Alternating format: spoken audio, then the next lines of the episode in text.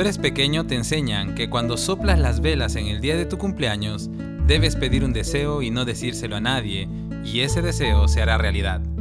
Por supuesto, cuando pasan los años, nos damos cuenta de que los deseos no se cumplen tan fácilmente y que a veces toma años, esfuerzo y lágrimas el ver un anhelo hecho realidad.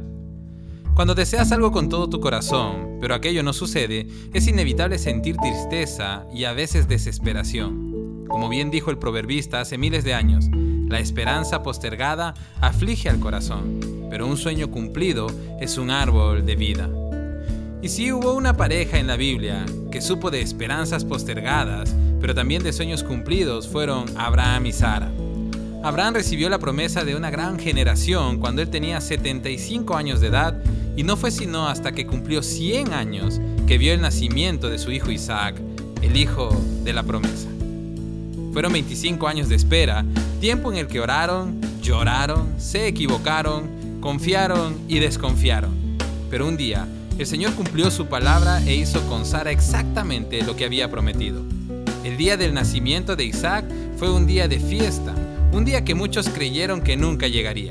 Y dice Génesis capítulo 21 versículos 6 y 7 lo siguiente. Sara declaró, Dios me hizo reír, todos los que se enteren de lo que sucedió se reirán conmigo. ¿Quién le hubiera dicho a Abraham que Sara amamantaría un bebé? Sin embargo, le ha dado a Abraham un hijo en su vejez.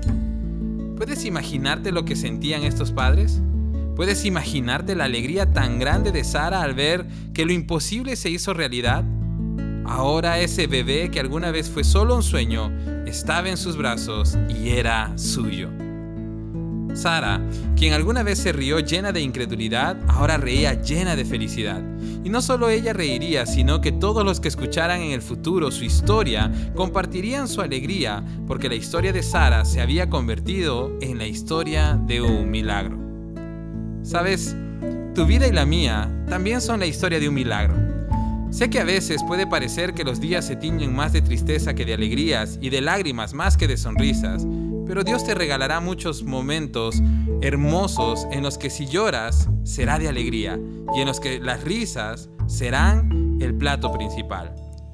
Sé que la espera es difícil y sé que a veces desespera, pero hoy quiero animarte a que confiemos juntos, a que esperemos juntos, porque tenemos un Dios fiel y Él cumplirá sus promesas, Él secará nuestras lágrimas, Él sanará nuestras heridas y podremos sonreír como nunca antes.